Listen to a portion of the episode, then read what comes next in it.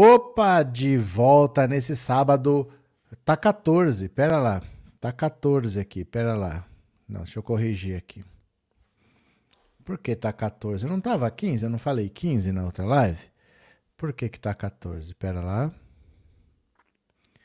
Só atualizar. Aí, sábado, 15 de julho de 2023. Bora de novo. Hoje é uma atrás da outra. Vamos na correria. Eu queria falar com vocês que o governo Lula oficialmente está acusando a administração Bolsonaro de provocar o que aconteceu com os Yanomamis. Ele está, está o Ministério do, dos Direitos Humanos, que hoje é do Silvio Almeida, mas que na gestão Bolsonaro era conduzido pela Damares, mais o Ministério da Defesa, mais as Forças estão acusando formalmente. Durante esses seis meses de governo, eles trabalharam, investigaram, apuraram responsabilidades e foi feito um relatório final agora, onde eles, o governo Lula, vamos dizer assim, formalmente acusa o governo Bolsonaro pelo genocídio Yanomami. Isso é grave porque isso não é uma opinião. Isso é um trabalho técnico realizado por entidades que têm acesso aos dados, que entraram lá no Ministério da Damares, que viram quantas vezes foi notificado, viu que atitude foi tomada. Então é um critério muito grave e isso complica para o Bolsonaro, porque lá o Tribunal de Haia aceitou a denúncia contra ele de genocídio Yanomami. E eles já até vieram ao Brasil, receberam todo o apoio do governo Lula para o que eles precisassem. E essa denúncia é grave porque, primeiro, nunca um brasileiro foi denunciado no, no, Tribunal de Haia. O Bolsonaro foi denunciado, a denúncia foi aceita e lá as penas podem chegar até prisão perpétua. Então, o Pinochet, por exemplo, foi condenado pelo Tribunal de Haia. Eles vieram aqui no Chile, pegaram o Pinochet e levaram. O Bolsonaro, estando no Brasil, que o Brasil é um país que reconhece a jurisdição do Tribunal de Haia, ele, se ele for condenado, eles vêm aqui e levam o Bolsonaro para cumprir pena lá, que pode chegar até a prisão perpétua. E, e nunca aconteceu com um brasileiro. Então, nem no tempo da ditadura, nunca aconteceu, para ter uma noção da gravidade que é.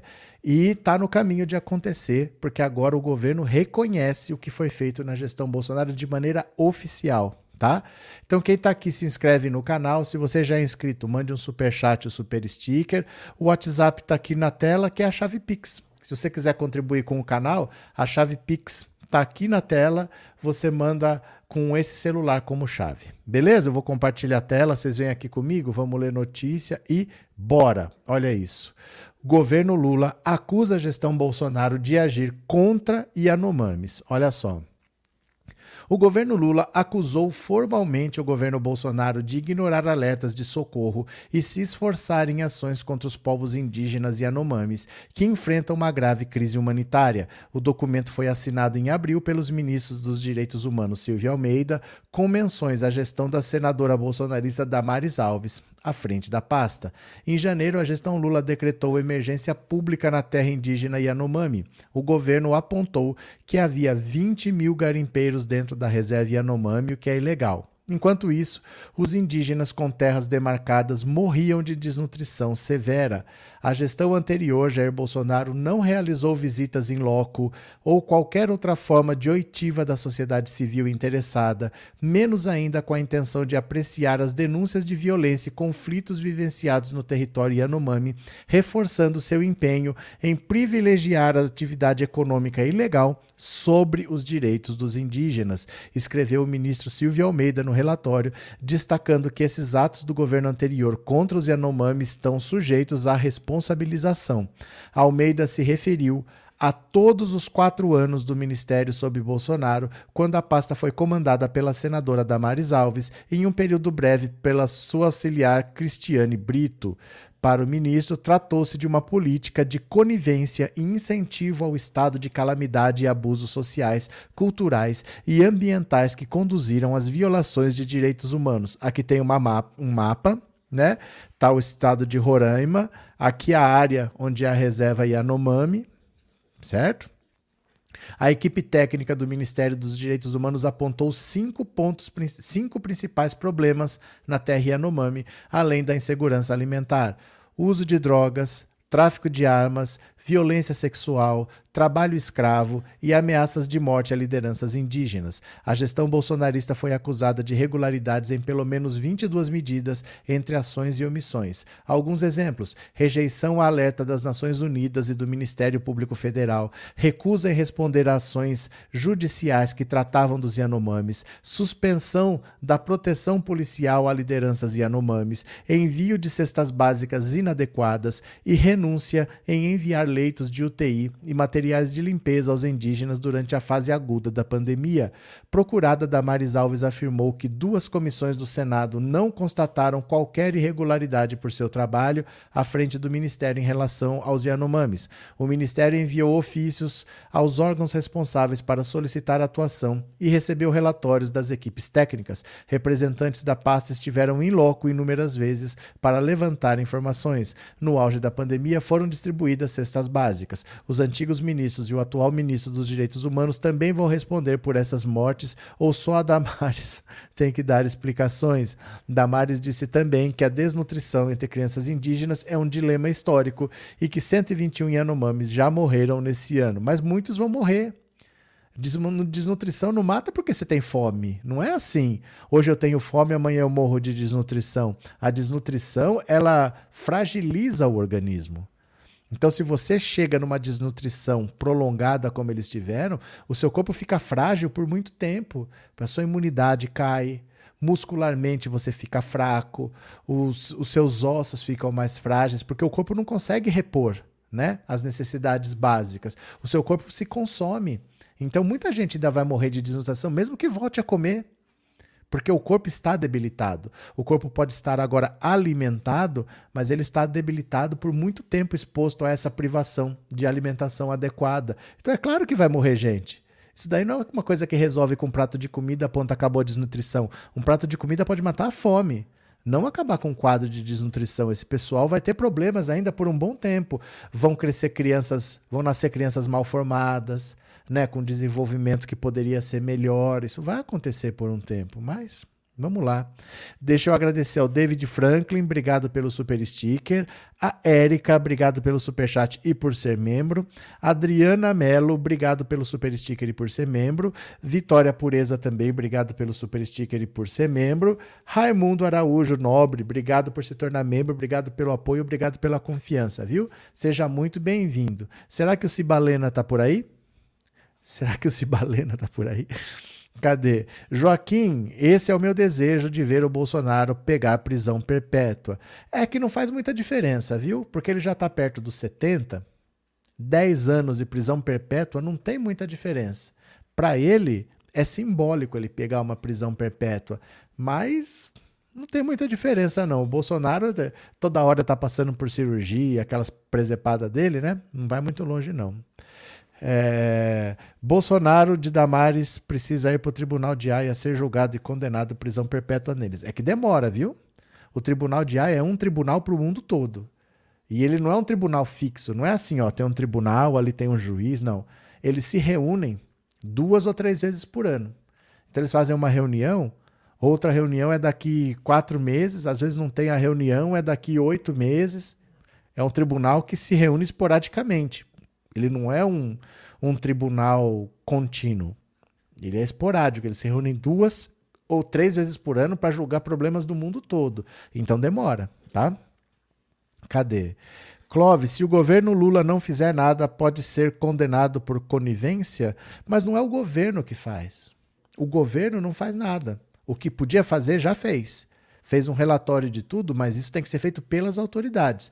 O judiciário não é parte do governo Lula. O Ministério Público não é parte do governo Lula. Então o governo Lula não faz nada. Ele tem que encaminhar para as autoridades. Ele tem que tomar atitudes para para melhorar a situação do povo Yanomami, ele tem que trazer aquilo para uma normalidade, mas em relação à administração anterior não cabe ao governo Lula.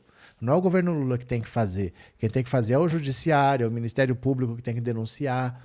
Né? O que ele fez está feito já. Não cabe ao governo Lula punir o Bolsonaro. Cadê?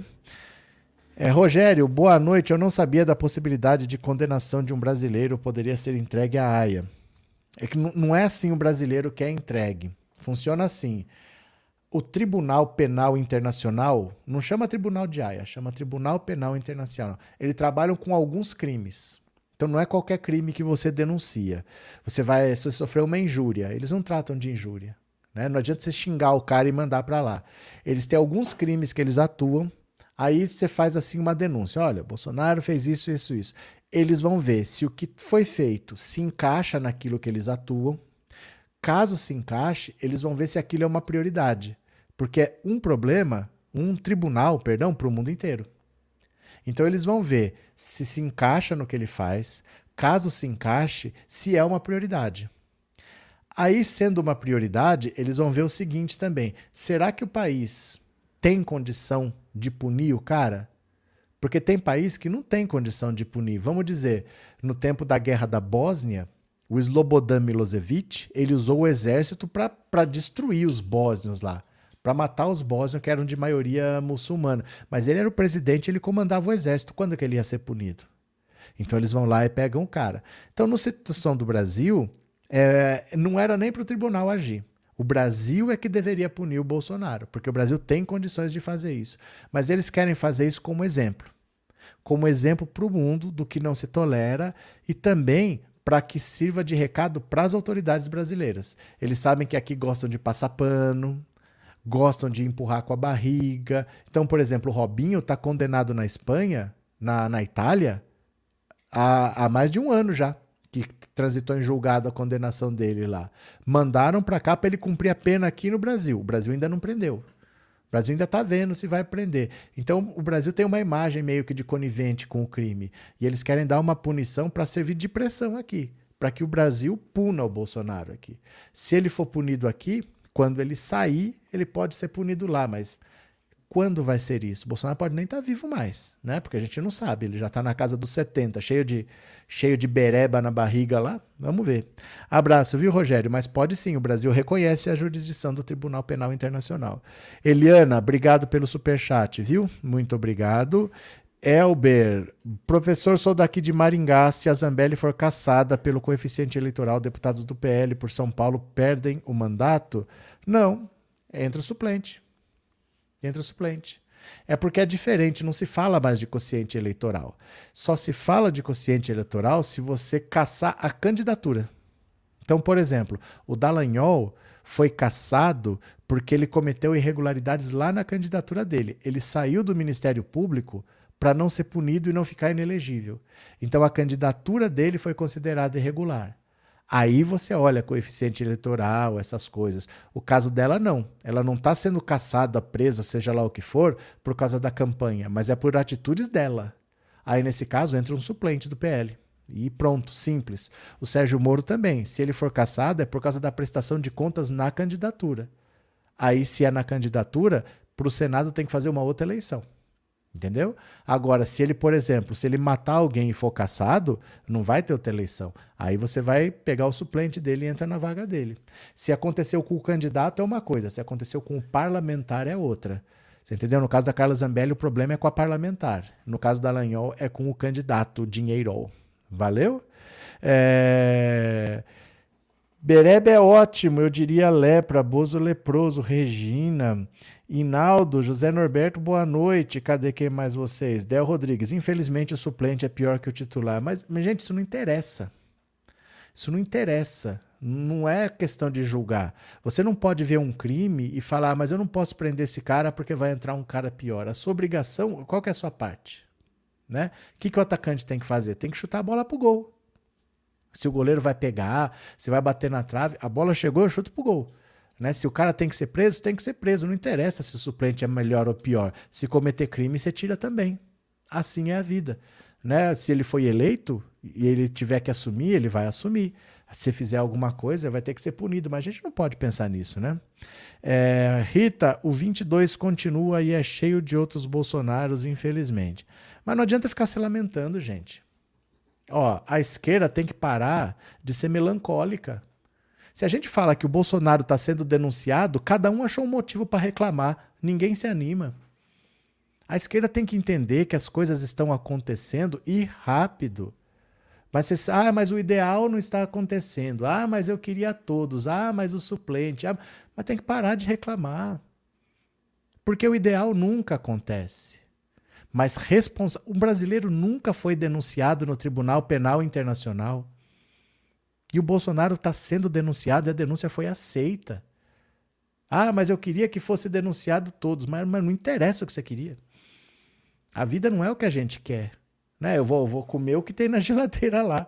Eu não vou comer o que quero. Não tem caviar, nunca vi nem ouvi, nunca, eu só ouço falar.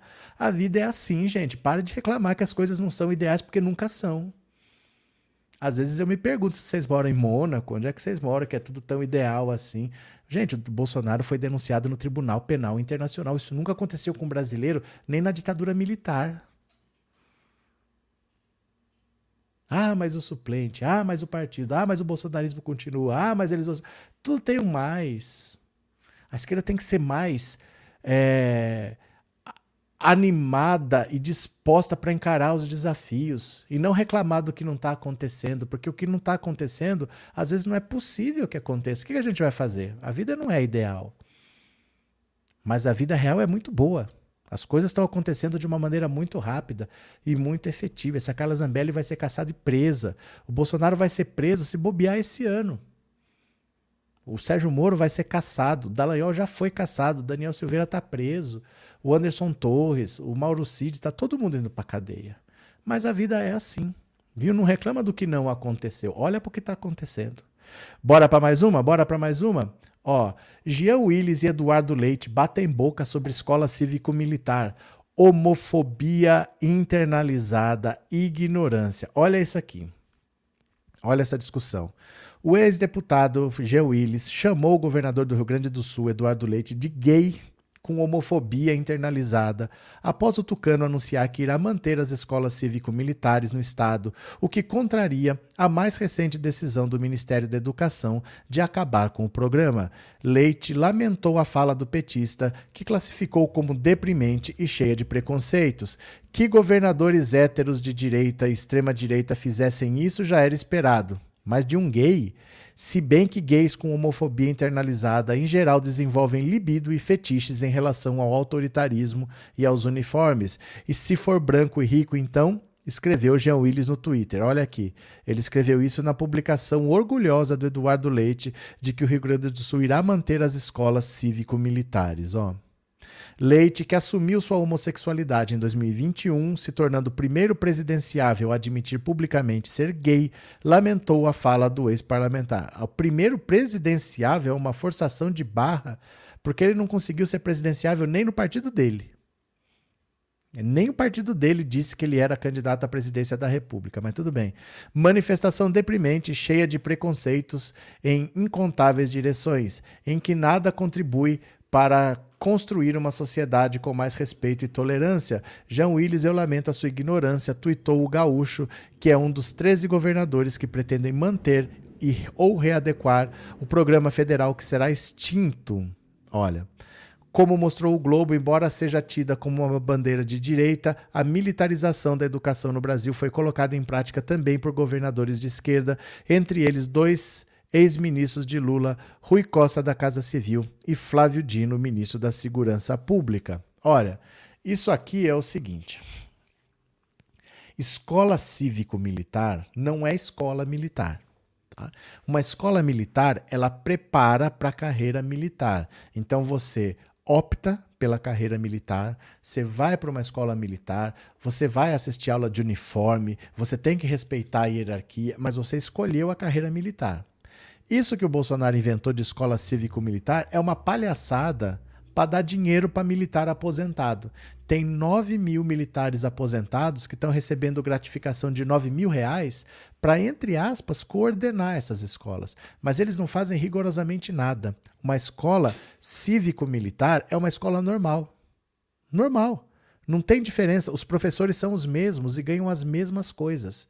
Só que o coordenador é um cara que tem é, é um militar aposentado que ganha 9 mil reais, o professor continua ganhando 2, 3, 4 mil reais, dependendo do estado, não muda rigorosamente nada. Eu fiz até, eu postei aqui um vídeo no Instagram, deixa eu ver aqui rapidinho, pera lá, deixa eu pegar aqui o Instagram para vocês, vou mostrar um vídeo sobre isso, eu postei ontem, deixa eu ver aqui, pronto, É esse aqui. Presta atenção, eu vou compartilhar a tela que eu quero que vocês. É um resumo muito bem feito pelo Tardelli. Coloque seu celular em cima desse código QR. Coloque esse celular aí em cima, você vai ser jogado direto lá no Instagram, ou então você abre o seu Instagram, procura Pensando Auto Insta, Pensando Auto Insta, tudo junto, tudo minúsculo, sem espaço, tá? Que você me acha lá. Eu quero que você veja essa fala que é muito interessante e resume tudo isso aqui que eu falei. Espera lá só um pouquinho. Ó. Tá aqui o Instagram, ó, Pensando Auto Insta, Pensando Auto Insta. Ouçam, preste atenção, ó que o esquerdista deu em bolsonarista que acredita em escola cívico-militar. Álvaro, que saudade de você, sabe? Esse programa, o PSIM, que é o programa, da, programa das escolas cívico-militares, foi uma tentativa do Bolsonaro em combater o que ele chama de ideologia de gênero nas escolas, certo? E criou um monstrengo. Criou uma escola pior que a escola militar, porque ele fez uma divisão que é uma divisão absolutamente impossível de ser feita. Ele dividiu a escola em duas partes. Uma parte pedagógica, uma parte administrativa, como se as duas não se confundissem. Então, o que, que, nós, o que, que nós temos? Nós temos hoje crianças, adolescentes, robotizados. A disciplina militar, que é administrativo, mas é pedagógico. Uma sala vital, uma sala com vitalidade, eu estou diante aqui de uma das maiores professoras do, de, de, Direito do Brasil, diante dos, dos maiores professores de Direito do Brasil, uma sala de vitalidade, ela é naturalmente agitada. É. No momento em que você coloca lá, porque das filmagens que a gente vê das salas de aula das escolas cívico-militares, Janaína, é aterrador. O que estão fazendo com aquelas crianças? Estão transformando crianças em robôs. As crianças vão marchando. Claro que muitos pais sonham em que as crianças os obedeçam como o cabo obedece ao sargento. Isso é um sonho de todo, de, de todo pai e adolescente. Eles vivem nos desobedecendo, eles só nos desobedecem. Né? Então, ter alguém é uma fantasia que os leve a obedecer os mais velhos, a criar um sentido de hierarquia, pode parecer a eles um sentido de formação cívica, mas na verdade não é. A escola cívico-militar foi uma tentativa do Bolsonaro em se combater o que ele chama de ideologia de gênero, que é algo que absolutamente não existe, pedagogicamente. Né? E o resultado foi pífio. Por quê? Porque se tira da escola, se tira da sala de aula, aquilo que é o mais importante da sala de aula é a sua espontaneidade. Os alunos são obrigados a guardar silêncio. Eles ouvem como se fossem receptores da informação do professor. Isso não é ensinar, isso não é aprender. Tira o espírito questionador, é isso que você está querendo dizer? Tira o espírito de, de vivacidade, de, de, questionamento. Nós temos, na verdade, perdão, nessa, nesse programa de extrema infelicidade da, da Escola Civil Militar, uma tentativa de trazer um, um convívio do militarismo com a sociedade. Não é possível. Quem vai para a escola militar vai para querer fazer formação militar. Tudo bem. Tá certo? É um direito dele. Agora, a escola cívico-militar com a devida vênia, me parece uma violência pedagógica sem tamanho. Sim. Os governos estaduais vão manter, vão manter aqueles governos cujos governadores foram eleitos pelos partidos de direita. Né? Santa Catarina é um exemplo bem, bem veemente disso. Os outros vão manter? A, a questão é ideológica? Claro que é ideológica. A própria criação da escola cívico-militar é ideológica. Eu até ouvi Veja. Certo? Então é isso, é uma palhaçada que o Bolsonaro inventou, é uma mamata para pagar dinheiro para militar aposentado e assim ele foi é, irrigando as Forças Armadas de dinheiro para que ele não tivesse apoio para continuar no poder caso perdesse, né? Cadê? Rita, nossa bandeira nunca será miliciana, perdeu mané, não a mola, caia fora porque aqui não é lugar de gado nem de miliciano. Como que chama? Coronel Menezes. Cadê? Deixa eu ver se eu acho algum Coronel Menezes aqui. Porque eu acho que ele tem medo do comunismo. A nossa bandeira nunca será vermelha. Ai, meu Deus, a gente sabe que tudo isso é medo do comunismo. É medo os latifundistas, são os monopolistas, são os colonialistas, enfim, os parasitas. São os latifundistas, são os monopolistas, são os colonialistas, enfim, os parasitas. São os latifundistas, são os monopolistas, são os colonialistas, enfim, os parasitas. Ai, sempre tem alguém com medo do comunismo. Nossa bandeira jamais será vermelha. Que frase ridícula. Pensar que passa quatro anos de governo Bolsonaro, o cara não é capaz de pensar em outra frase. Perdeu a eleição, viu que o Brasil não liga para essa batatada de nossa bandeira nunca será vermelha, e o cara continua falando a mesma coisa. É, parece que é um amor pela derrota. Esse é um discurso derrotado e você vai continuar com esse discurso derrotado, é isso mesmo? Ah, você que sabe, para mim tá ótimo. Gente, para mim todo bolsonarista continua bolsonarista. Eu não quero mudar ninguém. Eles continuem agarrados no Bolsonaro, eles continuem querendo que o Bolsonaro seja candidato. Para mim não tem coisa melhor. Atrapalha qualquer outro de direita que queira crescer, eles que continuem nessa ilusão. É uma ilusão derrotada. O Bolsonaro era perigoso com a máquina do Estado na mão derrotado, inelegível e sem poder, eles que continuem grudados no Bolsonaro, que é a melhor coisa que eles fazem. O mundo todo acontecendo aqui e eles grudados no Bolsonaro ali. Eu acho é pouco, viu? Cadê? Bora para mais uma aqui. Deixa eu compartilhar a tela de novo e bora, bora, bora. Preços da gasolina, etanol e diesel caem nos postos, dizem a ANP. Cadê o Coronel Banana aí? Cadê o Coronel Banana? Ó, ó o preço internacional que o Bolsonaro disse que não dependia dele, ó. Os preços médios do litro da gasolina, do etanol e do diesel registraram queda nos postos de combustíveis do país nesta semana. Os dados foram divulgados na sexta-feira pela ANP. De acordo com o levantamento realizado entre 9 e 15 de julho, o litro da gasolina foi vendido em média a 5,63. O valor corresponde a um recuo de 0,71 na comparação com a semana anterior. Foi a primeira queda da gasolina em duas semanas. A primeira queda em duas semanas, quer dizer, estava caindo, subiu e caiu duas semanas. É uma semana só que subiu. Segundo a ANP, o preço máximo do combustível encontrado nos postos foi 7,29. Onde que está custando isso tudo? Ah, no governo Bolsonaro. Será que eles acharam um posto do governo Bolsonaro ainda funcionando?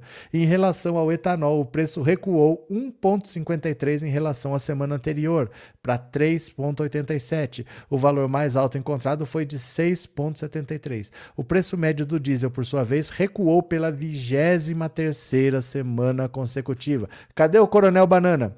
Coronel Banana, olha aqui, ó. 23 semana consecutiva de queda para 4,94. O valor mais alto encontrado pela ANP foi 7,19. Foi lá no governo Bolsonaro que eles acharam esse posto aqui.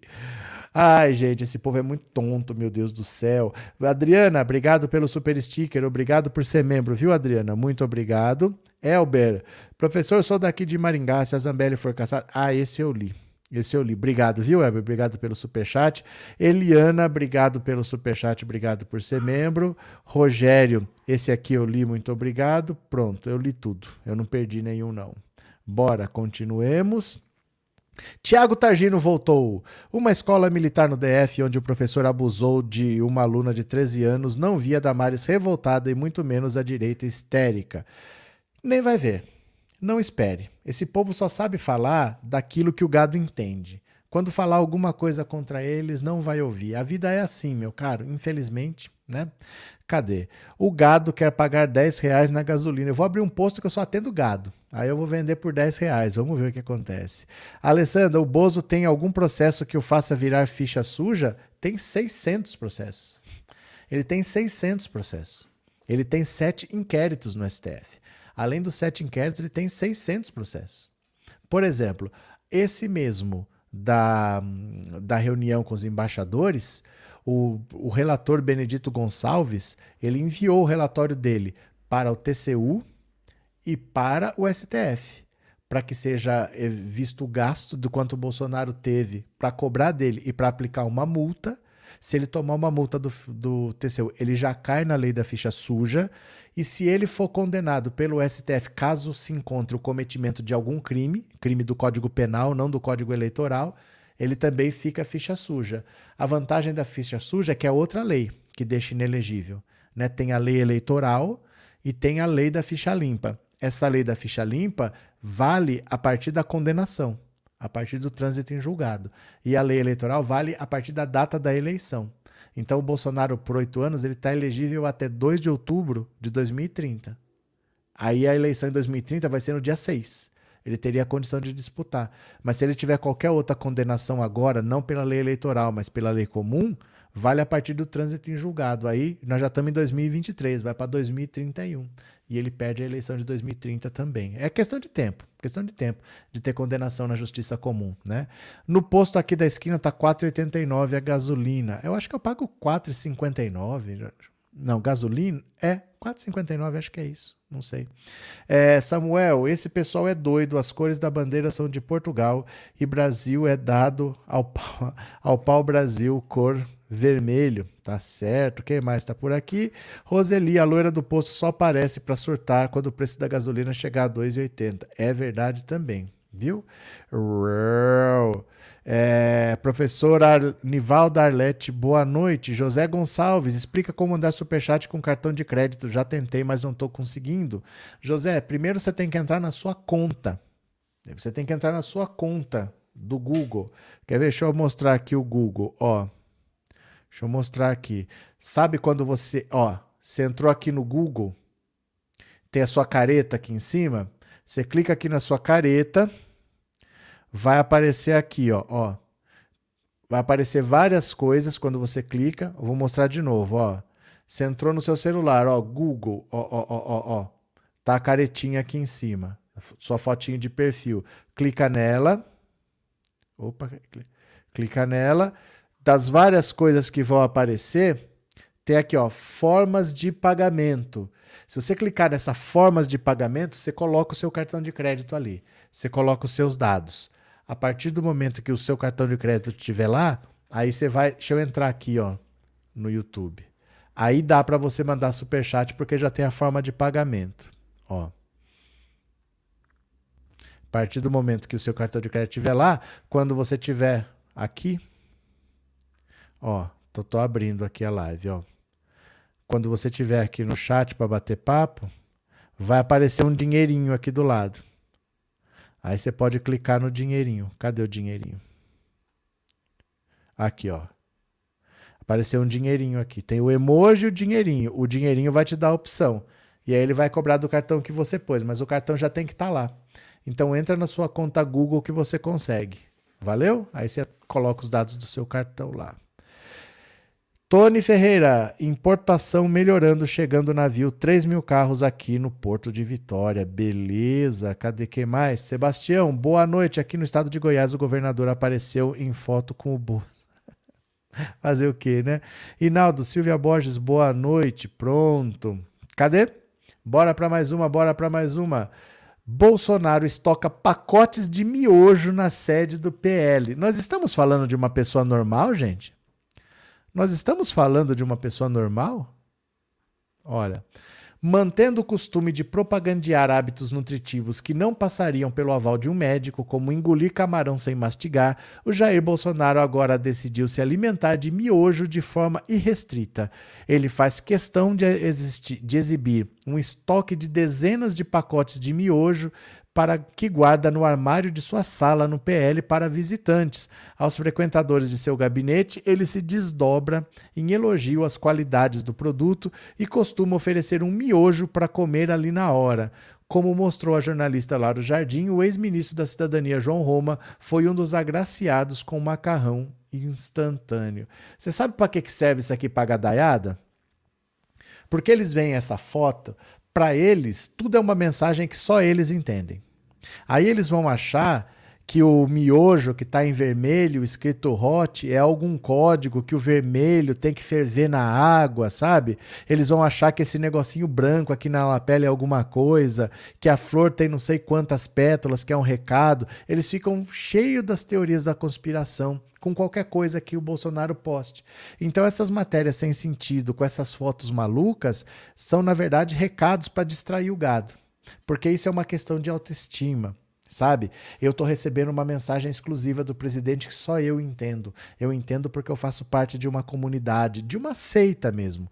Então o bolsonarismo olha para o Bolsonaro como Deus porque ele trata a gadaiada como ovelha. Né? Não é assim que fala na Igreja Católica, ovelha. Ele trata esse pessoal como gado mesmo como é, membros de uma seita. E ele fica dando mensagens para trabalhar com a autoestima deles. Eles ficam falando por que, que a gravata é escura e o paletó também é escuro e a parede é escura. Eles ficam cheios das teorias. É um jogo de autoestima, essas palhaçadas que o Bolsonaro faz, mas é isso que vai dando esse aspecto de seita pro bolsonarismo. Infelizmente, né? É, José Barros, obrigado pelo super sticker e obrigado por ser membro, viu? Muito obrigado, Zé Barros. Vilma Amaral, obrigado pelo super chat, obrigado por ser membro. Valeu. Adriana Alves, obrigado pelo super sticker e obrigado por ser membro. Bora para mais uma, deixa eu ver aqui. É, Janilson, de presidente, virou promotor de miojo. Vai fazer o quê, né? É o que tem para hoje. Bora para mais uma. Ministro de Lula entra em campo para reduzir o incêndio do Barroso. O Barroso que foi para um congresso da Uni. O que, que ele vai fazer lá? Ministro da Advocacia Geral da União, Jorge Messias, entrou em campo nas últimas horas para tentar ajudar a apagar o incêndio provocado pela fala do ministro Luiz Roberto Barroso no Congresso da Uni. Como noticiou a coluna, Barroso foi criticado por integrantes do Legislativo e do próprio Judiciário após dizer no evento da Uni que derrotamos o bolsonarismo. Uma das críticas públicas mais contundentes partiu do presidente do Senado, Rodrigo Pacheco. Diante das reações, o Jorge Messias disparou ligações para magistrados e outros integrantes do meio político e jurídico para contemporizar a fala de Barroso. Nas conversas, o titular da AGU tem dito que a declaração do ministro do STF foi tirada do contexto e hiperdimensionada. Segundo uma fonte que foi procurada por Messias, o ministro de Lula argumentou que o bolsonarismo citado por Barroso não seriam os eleitores de Bolsonaro, mas sim o movimento golpista que atentou contra o próprio Supremo nas invasões de 8 de janeiro. Olha, tanto faz. Tanto faz. O Barroso falou que não deveria falar porque ele fala demais. Ele gosta de dar pitaco. Isso não é a postura de um juiz, não é a postura de um ministro do Supremo. Ele fala demais, ele gosta de aparecer. O Faquinha é outro. Faquinha é outro que gosta de dar pitaco. E de vez em quando sai de controle. De vez em quando dá uma Mzinha. Ele não deveria nem ter ido ao Congresso da Uni, porque ali todo mundo vai ser vaiado, todo mundo vai ser atacado. E quando ele foi vaiado, ele quis abraçar a galera e falar: "Né, tamo junto, nós derrotamos o bolsonarismo". Ele quis fazer graça com a galera e deu no que deu. Mas ele não deveria nem ter ido, porque indo lá ele vai ser vaiado. A própria Uni, se falar alguma coisa, é vaiada no congresso da Uni, então não sei o que ele foi fazer lá. Agora que arque com as consequências, né? É, Noel, Bolsonaro está comprando miojo porque está sem grana, contas bloqueadas. Ele fica esperando apocalipse zumbi, essa galera é louca, né? Rafael, espero que fiquem forçando a saída do Barroso. Ele já quer sair, seria uma indicação a mais para o Lula. É, vai ser uma indicação a mais para o Lula de qualquer jeito, só que daqui a dois anos. Porque a Rosa Weber se aposentando, ele é o próximo presidente. Aí ele fica dois anos como presidente do STF e vai antecipar a aposentadoria dele. Vamos ver. Cadê? Anne. Eita, cachorro no meu pé. Marco Aurélio, boa noite para ti. Está tudo bem sim? Na verdade, o cansaço e tensão dos temporais, sono atrasado, preguiça, tudo acumulado. Valeu. Cadê? Concatenando ideias com Antônia Skywards. Esse bolsonarismo é uma seita mesmo. E esse gado tem uma deficiência cognitiva impressionante. O gado tem um parafusinho a menos, viu? O gado tem sim um parafusinho a menos. Bora para mais uma, bora para mais uma. Clara Castanho vence Antônia Fontinelli na justiça e vai receber indenização. Eu adoro ver bolsonaristas se ferrando, eu acho é muito divertido. Ai, ai, ai. A influencer bolsonarista Antônia Fontinelli foi condenada pela Justiça do Rio de Janeiro por ter causado danos morais a Clara Castanho, devido a uma live que a youtuber realizou, onde contava o caso de abuso sexual, até então sigiloso, que aconteceu com a atriz. A sentença ainda estipulou o pagamento de indenização de 50 mil reais para a vítima.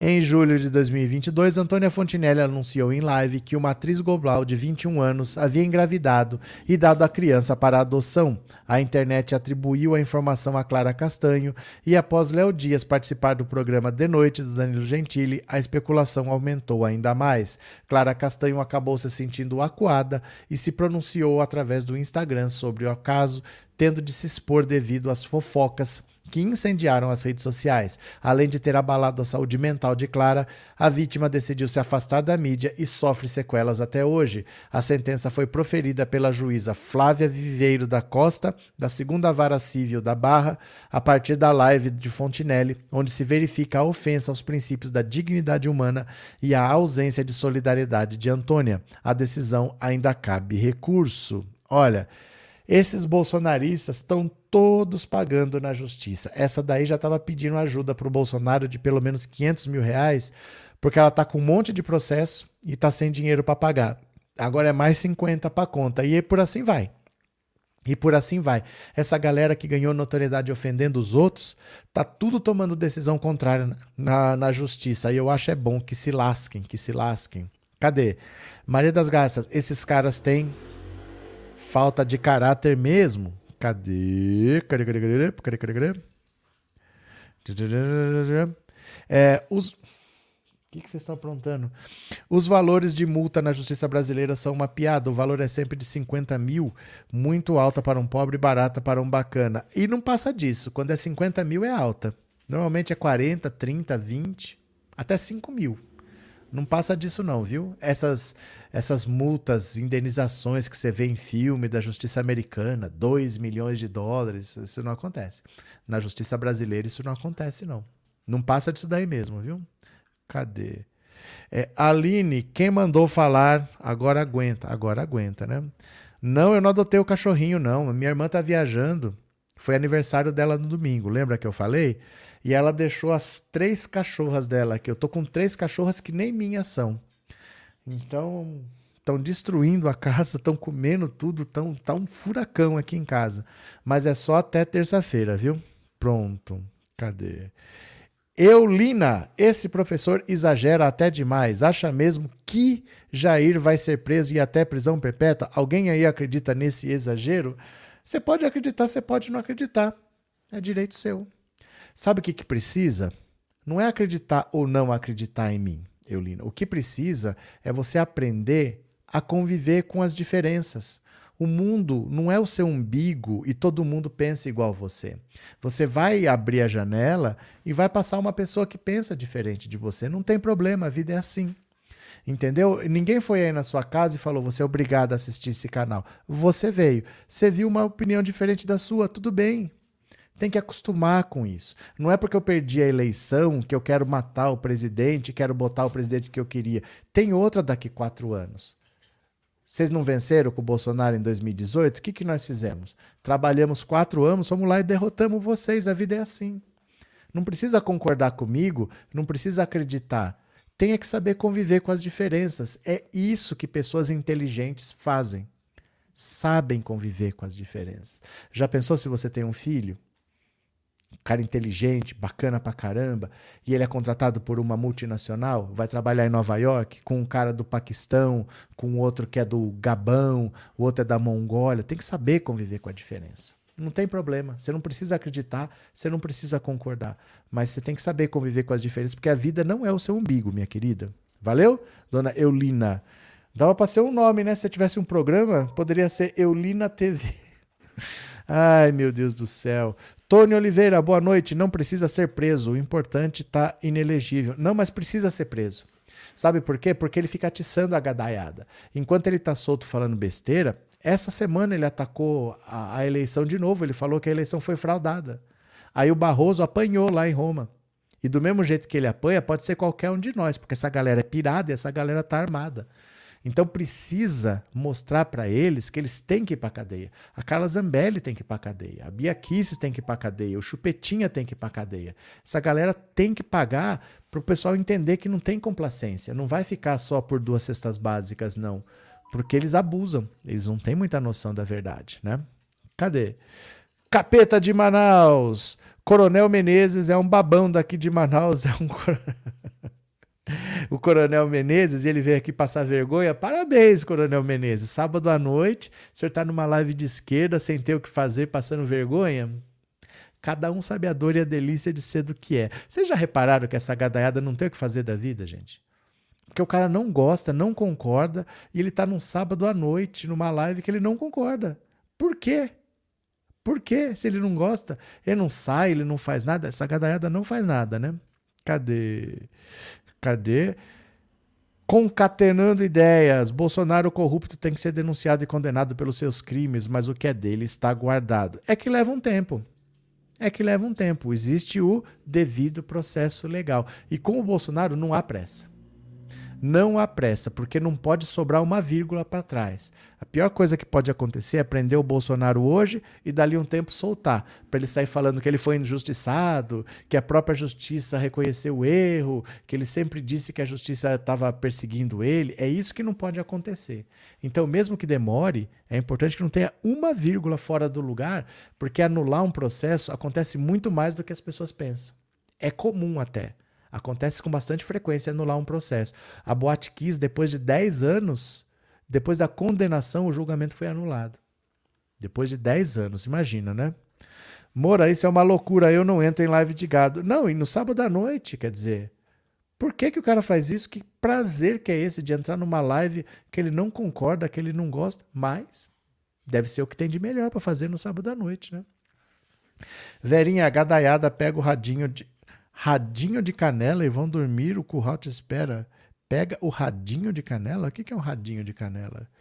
Cadê? Cadê? Bi, bi, bi, bi, bi. Pronto, bora para mais uma, bora para mais uma. Cadê? Opa. Grupo Prerrogativas endossa a declaração de Barroso. Repulsa ao extremismo é uma obrigação. Olha. O grupo Prerrogativas, formado por advogados e juristas, afirmou que as declarações do ministro do STF, Luiz Roberto Barroso, em Congresso Nacional da Uni, em Brasília, não representam uma quebra da imparcialidade como julgador. Na quarta-feira, o magistrado foi vaiado por estudantes que contestavam sua conduta diante do piso salarial da enfermagem e no processo de derrubada de Dilma Rousseff. Aqueles que gritam que não colocam argumentos na mesa. Isso é o bolsonarismo. Nós derrotamos a censura, nós derrotamos a tortura, nós derrotamos o bolsonarismo para permitir a democracia e a manifestação livre de todas as pessoas.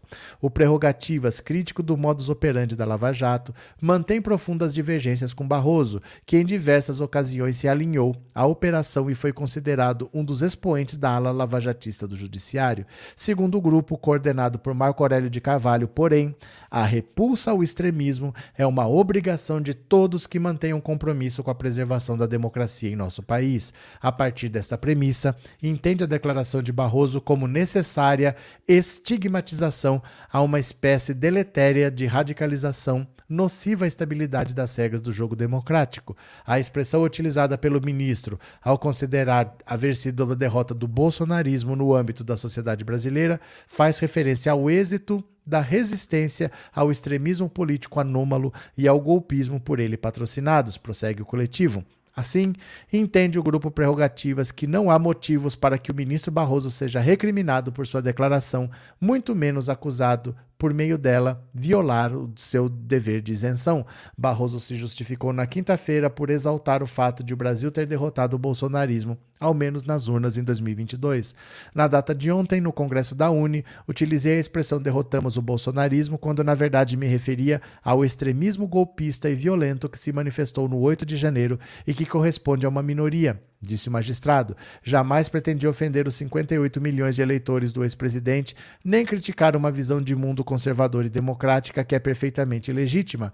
Ele ainda disse manter o maior respeito por todos os eleitores e por todos os políticos democratas, sejam eles conservadores, liberais ou progressistas. Ai, ai falou a verdade que as pessoas não querem ouvir, que o Brasil derrotou o bolsonarismo. Né? As pessoas não querem ouvir a verdade. Quando você fala a verdade para elas e destrói as ilusões, destruiu as ilusões, ela não gosta do que você fez. Mas eu não tô nem aí. Essa galera tem mais é que se lascar. Jean-François Richard, boa noite. Estou voltando a gostar do Brasil. Viva a esquerda, viva Lula. Valeu, meu parceiro. Obrigado, viu? Seja bem-vindo. Boa noite. Noel tem provas em vídeo de sobra que o próprio Bolsonaro produziu durante quatro anos de desgoverno. Regina, entendi o radinho. Cada frase, né? Entendi o radinho. Roseli, derrotados pelo poder do voto depositado na urna eletrônica. Cadê? Patrícia, Sebastião Pinheiro, o professor comentou na outra live. O que aconteceu? Qual que é o caso? Inaldo, Luiz Fernando Barros, boa noite. Pronto. Agora eu vou ver quem colaborou com o canal com Pix. Se você quiser manter esse canal vivo, você pode mandar Pix, qualquer Pix acima de 2 trilhões de reais será bem-vindo. Pix, Pix, Pix, Pix.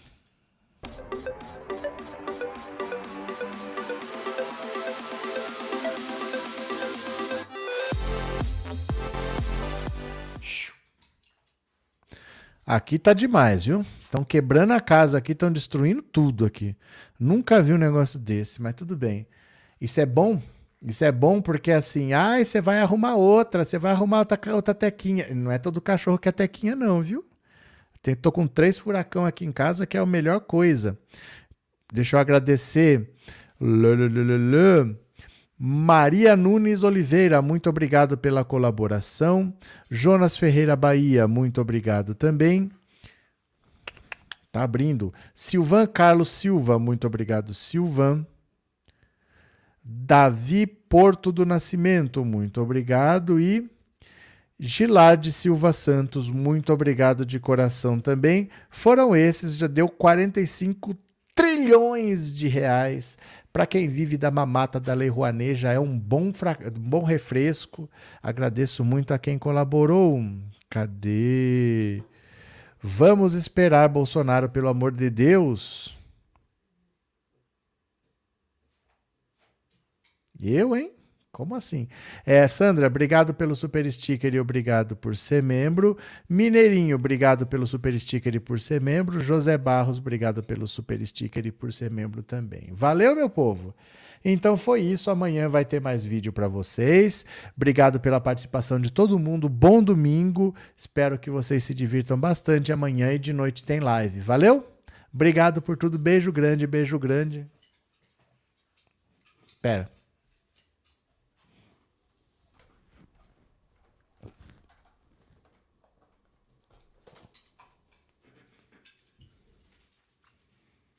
Olha lá.